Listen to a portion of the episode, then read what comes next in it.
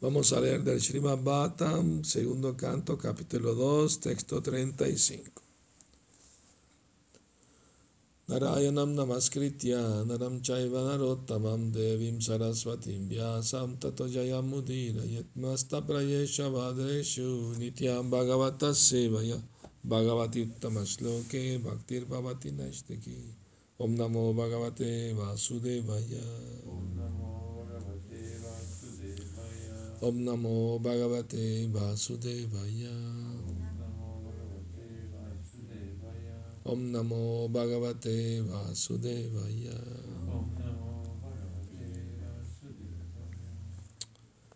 Bhagavan Sarva Bhuteshu Lakshita Swatmana Hari Drishyair Buddhi Adivir Drashta Lakshanair Anumapakai. Bhagavan, la personalidad de Dios.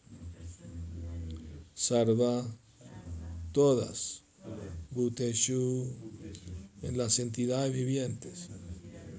Lakshita es visible, Swaatmana, junto con el yo. Hari, el Señor. Drishyai, por lo que se ve. Buddhya Divi, mediante la inteligencia. Drashta, aquel que ve, Lakshanai, por medio de diferentes signos, Anumapakai, mediante la hipótesis.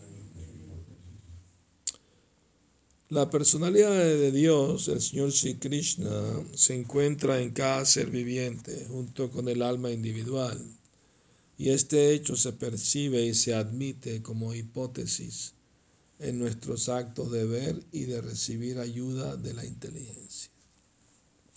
Significado. El argumento general que presenta el hombre común es que como el Señor no está visible ante nuestros ojos, ¿cómo puede uno entregarse a Él o prestarle un amoroso servicio trascendental? Para ese hombre común he aquí una sugerencia práctica que da Shila Shukadeva Goswami de cómo uno puede percibir al Señor Supremo por medio de la razón y la percepción. En verdad, el Señor no lo podemos percibir con nuestros actuales sentidos materializados. Pero cuando uno se convence de la presencia de Él mediante una actitud práctica de servicio, ocurre una revelación por la misericordia del Señor y ese devoto puro del Señor puede percibir la presencia de Él siempre y en todas partes. Él puede percibir que la inteligencia es la forma directriz de la porción plenaria para Matma de la personalidad de Dios. La presencia Paramatma que acompaña a todo el mundo no es muy difícil de percibir, ni siquiera para el hombre común. El procedimiento es el siguiente.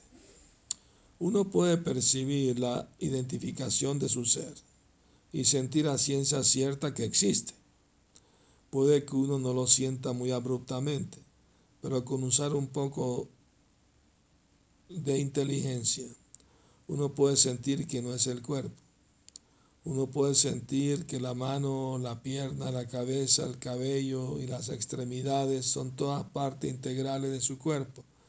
Pero como tales, la mano, la pierna, la cabeza, etc., no pueden ser identificadas con su ser. Por lo tanto, con solo usar la inteligencia uno puede distinguir y separar su yo de otras cosas que ve. Así que la conclusión natural es que el ser viviente, ya sea hombre o bestia, es el vidente y además de verse a sí mismo, ve todas las demás cosas.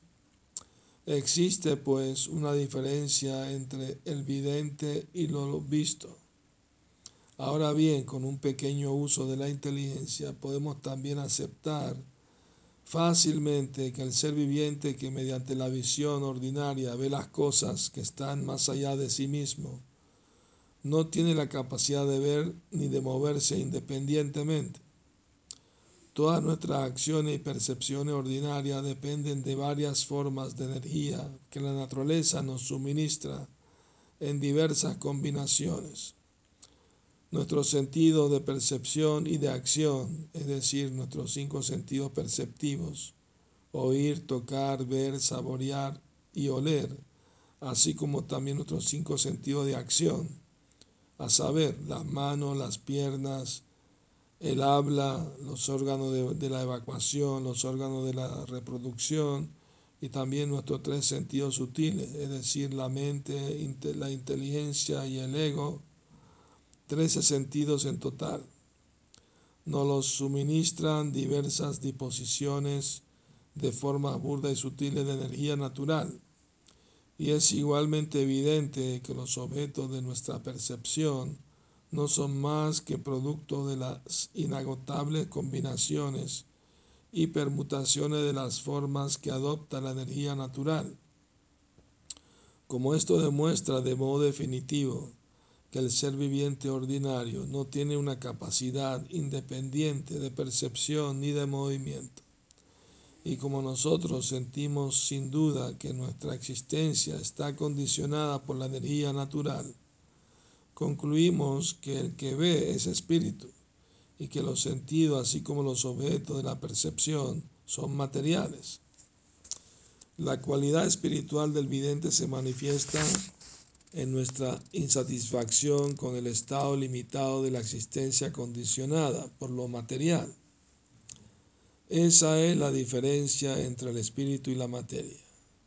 Existen ciertos argumentos poco inteligentes de que en la materia se desarrolla la capacidad de ver y moverse como resultado de un cierto desarrollo orgánico. Pero ese argumento no se puede aceptar porque no existe ninguna evidencia experimental de que la materia haya producido una entidad viviente en alguna parte. No confíe en el futuro por agradable que parezca. Las conversaciones vanas acerca de que en el futuro la materia se desarrollará y se convertirá en espíritu, son en realidad absurdas, porque en ninguna parte del mundo ha habido alguna materia en la que alguna vez se haya desarrollado la capacidad de ver o de moverse. Por lo tanto, no hay duda de que la materia y el espíritu son dos identidades diferentes. Y a esta conclusión se llega por medio del uso de la inteligencia. Ahora llegamos al punto de entender que las cosas que se ven por medio de un pequeño uso de la inteligencia no pueden ser animadas a menos que aceptemos que alguien es el usuario o director de la inteligencia. La inteligencia la da a uno indicaciones como una autoridad superior. Y el ser viviente no puede ver, ni moverse, ni comer, ni hacer nada sin usar la inteligencia. Cuando uno deja de utilizar la inteligencia, se convierte en una persona trastornada. Y por lo tanto, el ser viviente depende de la inteligencia o de las indicaciones de un ser superior. Esa inteligencia es omnipresente. Cada ser viviente tiene su inteligencia. Y como ésta constituye las indicaciones que da una autoridad superior es tal como un padre que le da indicaciones a su hijo. La autoridad superior, la cual está presente y reside dentro de cada ser viviente individual, es el superior. A estas alturas de nuestra investigación podemos considerar el planteamiento siguiente. Por una parte nos damos cuenta de que todas nuestras percepciones y actividades están condicionadas por disposiciones de la naturaleza material y aún así de ordinario también sentimos y decimos yo percibo o yo hago. En consecuencia podemos decir que nuestros sentidos materiales de percepción y acción actúan porque estamos identificando el yo con el cuerpo material y que el principio superior del superior nos está guiando, proveyendo de todo conforme lo deseamos. Al hacer uso de la guía que brinda el superior en la forma de la inteligencia, podemos o bien continuar estudiando y poniendo en práctica nuestra conclusión de que yo no soy este cuerpo, o bien elegir que habremos de permanecer sumidos en la falsa identificación material, imaginándonos que somos los poseedores y autores. Nuestra libertad consiste en orientar nuestro deseo, ya sea hacia la errónea concepción material e ignorante, o hacia la concepción espiritual y verdadera. Podemos llegar fácilmente a la concepción espiritual verdadera si reconocemos que el superior, Paramatma, es nuestro amigo y guía, y si acoplamos nuestra inteligencia con la inteligencia superior de Paramatma. Mm. El superior y el yo individual son ambos espíritus, y por lo tanto el superior y el yo individual son ambos cualitativamente idénticos y distintos de la materia. Pero el superior y el yo individual no pueden estar en el mismo nivel, porque el superior da indicaciones o proporciona inteligencia, y el yo individual sigue las indicaciones. Y de ese modo las acciones se ejecutan como es debido. El individual, el individuo depende por completo de las indicaciones del superior, porque a cada paso el yo individual sigue las indicaciones del superior en lo referente a ver, oír, pensar, sentir, desear, etc.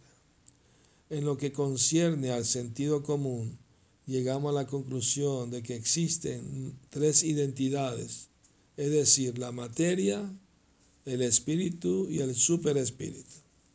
Ahora bien, si acudimos a el Bhagavad Gita o la inteligencia védica, podemos entender además que todas las tres identidades, es decir, la materia, el espíritu individual y el superespíritu, dependen de la suprema personalidad de Dios. El superespíritu es una representación parcial o una versión plenaria de la suprema personalidad de Dios. El Bhagavad Gita afirma que la suprema personalidad de Dios domina el mundo material únicamente por medio de su representación parcial.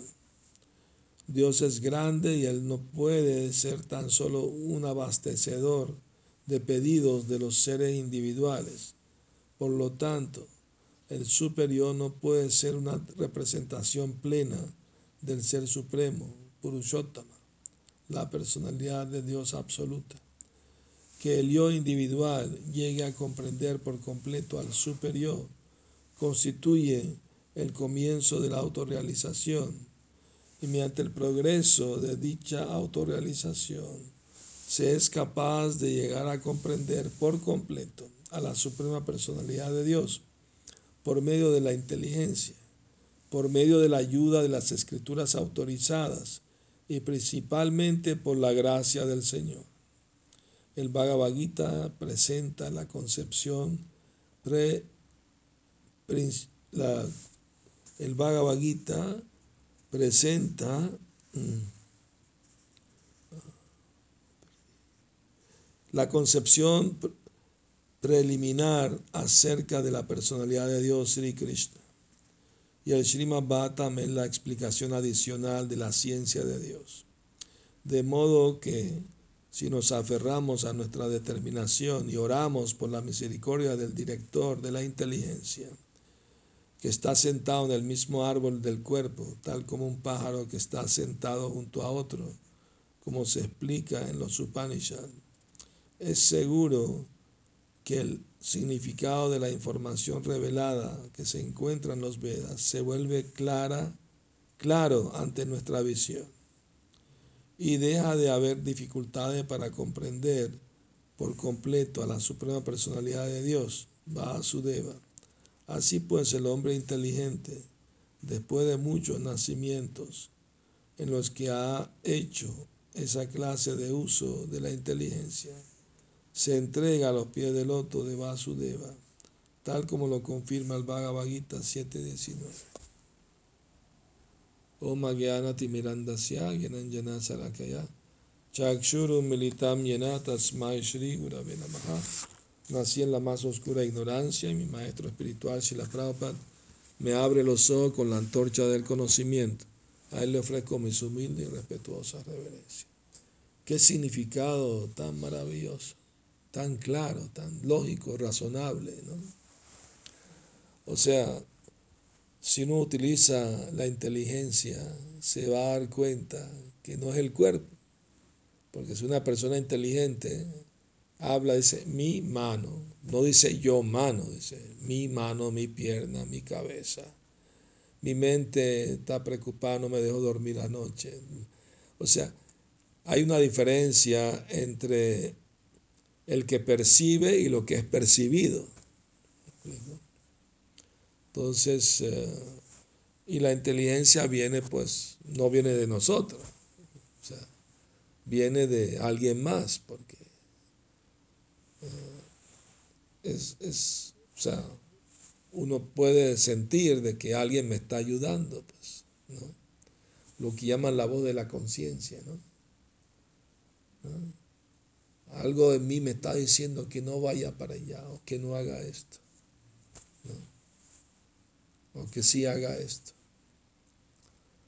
Entonces, esa explicación tan práctica que Sila Prabhupada da para entender a Krishna y entenderlo a nosotros mismos, ¿no? como parte de Él, como entidades vivientes espirituales, eternas, diferente de la materia. O sea, hay tres cosas.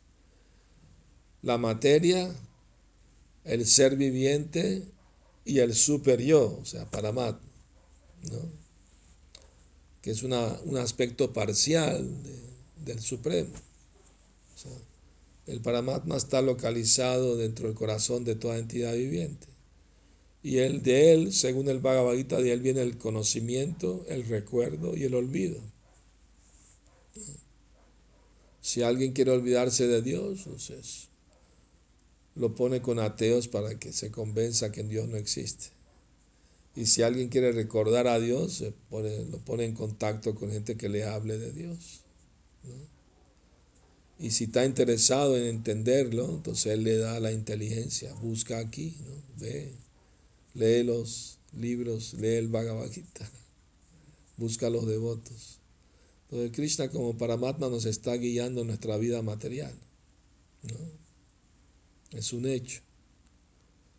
Entonces, si uno puede percibir, o sea, todas estas realidades que Prabhupada explica en el significado de este verso, este es un verso muy importante del, del Srimad. O sea, recuerdo cuando lo leí la primera vez hace muchos años, que muy iluminado, ¿no? Y me vuelvo a iluminar otra vez. a leerlo de nuevo, porque te da una explicación tan lógica y razonable de que no somos el cuerpo, que tenemos sentidos y que los sentidos son diferentes de nosotros.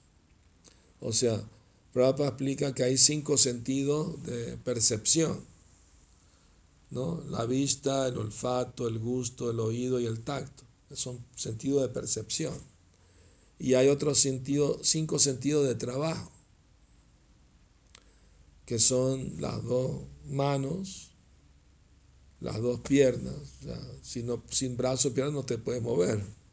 La voz, necesitas hablar para... ¿no? Es el órgano reproductor y el órgano de evacuación. Si no vas al baño, tienes problemas de salud, tienes que hacer tus necesidades. Y si no estás mal. Entonces son órganos de trabajo. Y además hay tres sentidos internos, sutiles, que son la mente, la inteligencia y el ego falso. Entonces, en total son 13 sentidos.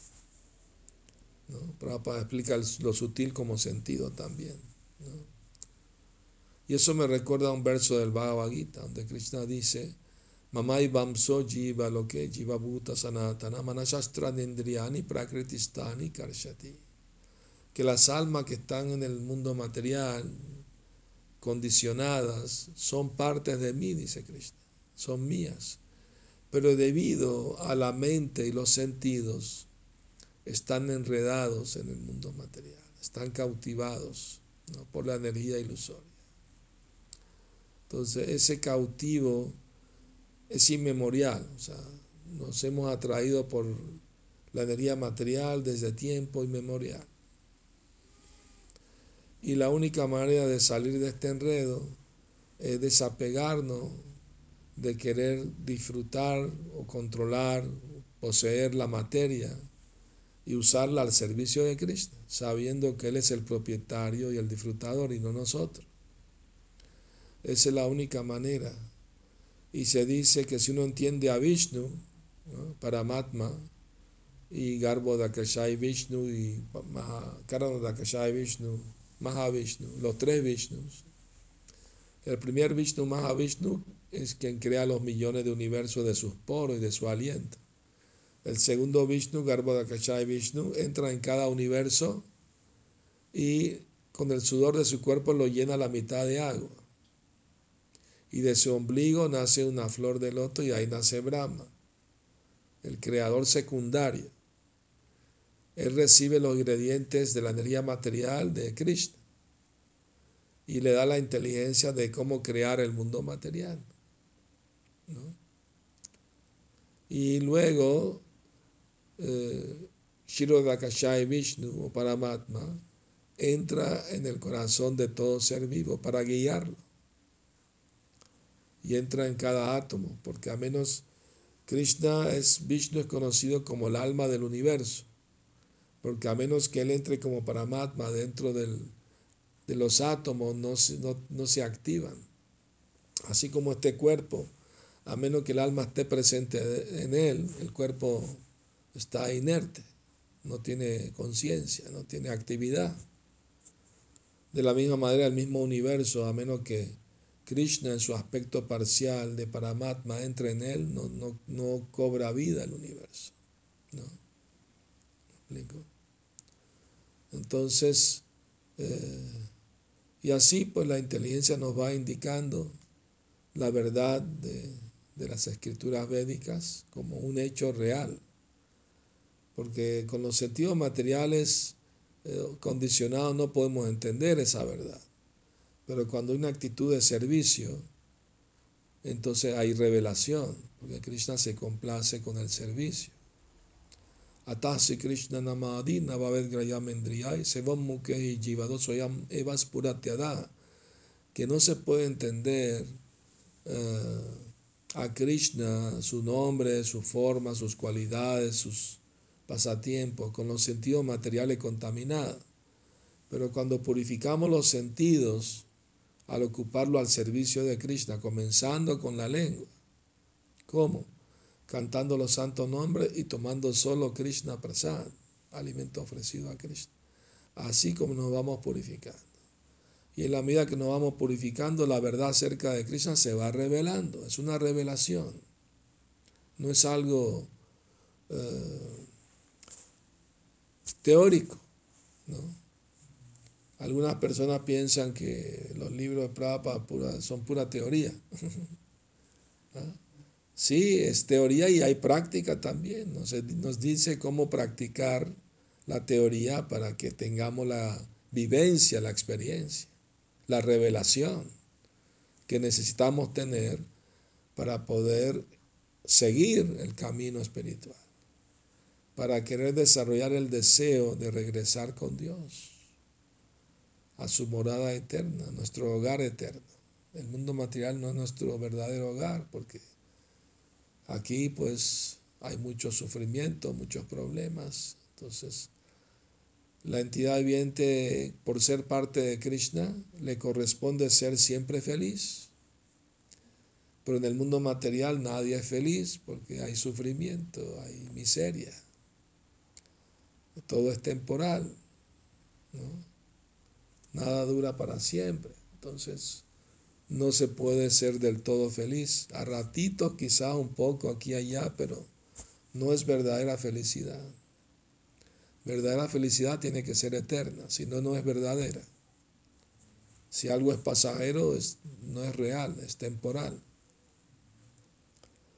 Entonces, bueno, eh, Tenemos que agradecernos a Shila Prabhupada por iluminarnos con sus significados trascendentales. Prabhupada dijo, los significados que escribo son dictados por Krishna mismo en su corazón. Son mi éxtasis trascendental.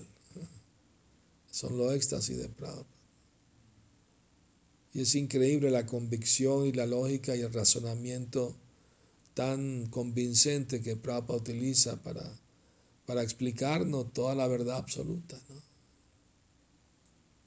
Es de lo más importante. Y Prabhupada critica a los materialistas científicos que dicen que la materia produce la vida. ¿Cuándo se ha visto que la materia produce vida? Solamente un ser vivo produce otro ser vivo. ¿quién puede ser más inteligente que Krishna, que creó cuerpos como máquinas que se reproducen ¿no? indefinidamente. Pero a menos que el alma esté en el cuerpo, no, no puede haber vida, no puede producir vida. O sea, aunque el cuerpo está produciendo, pero es porque el alma está dentro. Un cuerpo muerto no puede producir otra vida, no puede, ¿no? Así de simple. Así que toda esa idea que de, ciencia ficción, que los robots van a cobrar vida y van a controlar a los humanos, es pura tontería eso. ¿no? Las máquinas no pueden tener vida propia, porque son materia inerte. ¿no? Pueden moverse y todo, pero todo es mecánico, no hay, no hay inteligencia, no hay conciencia ahí. Aunque están tratando de inventar inteligencia artificial pero nunca puede ser igual a la inteligencia humana que la dicta el mismo Paramatma, el superior. Entonces, todos esos intentos de, imitar a Dios creando vida va a ser un fracaso, porque simplemente no es posible. Lo que pueden hacer es manipular.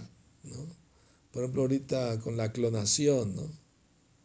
Eh, simplemente descubrieron otra manera de reproducir ¿no? la vida, pero los ingredientes ya están ahí, ellos no los inventaron de la nada. Y lo tomaron de seres vivos, pues. Entonces, bueno, hay mucho de qué hablar de esos temas. Si tienen algo más que agregar.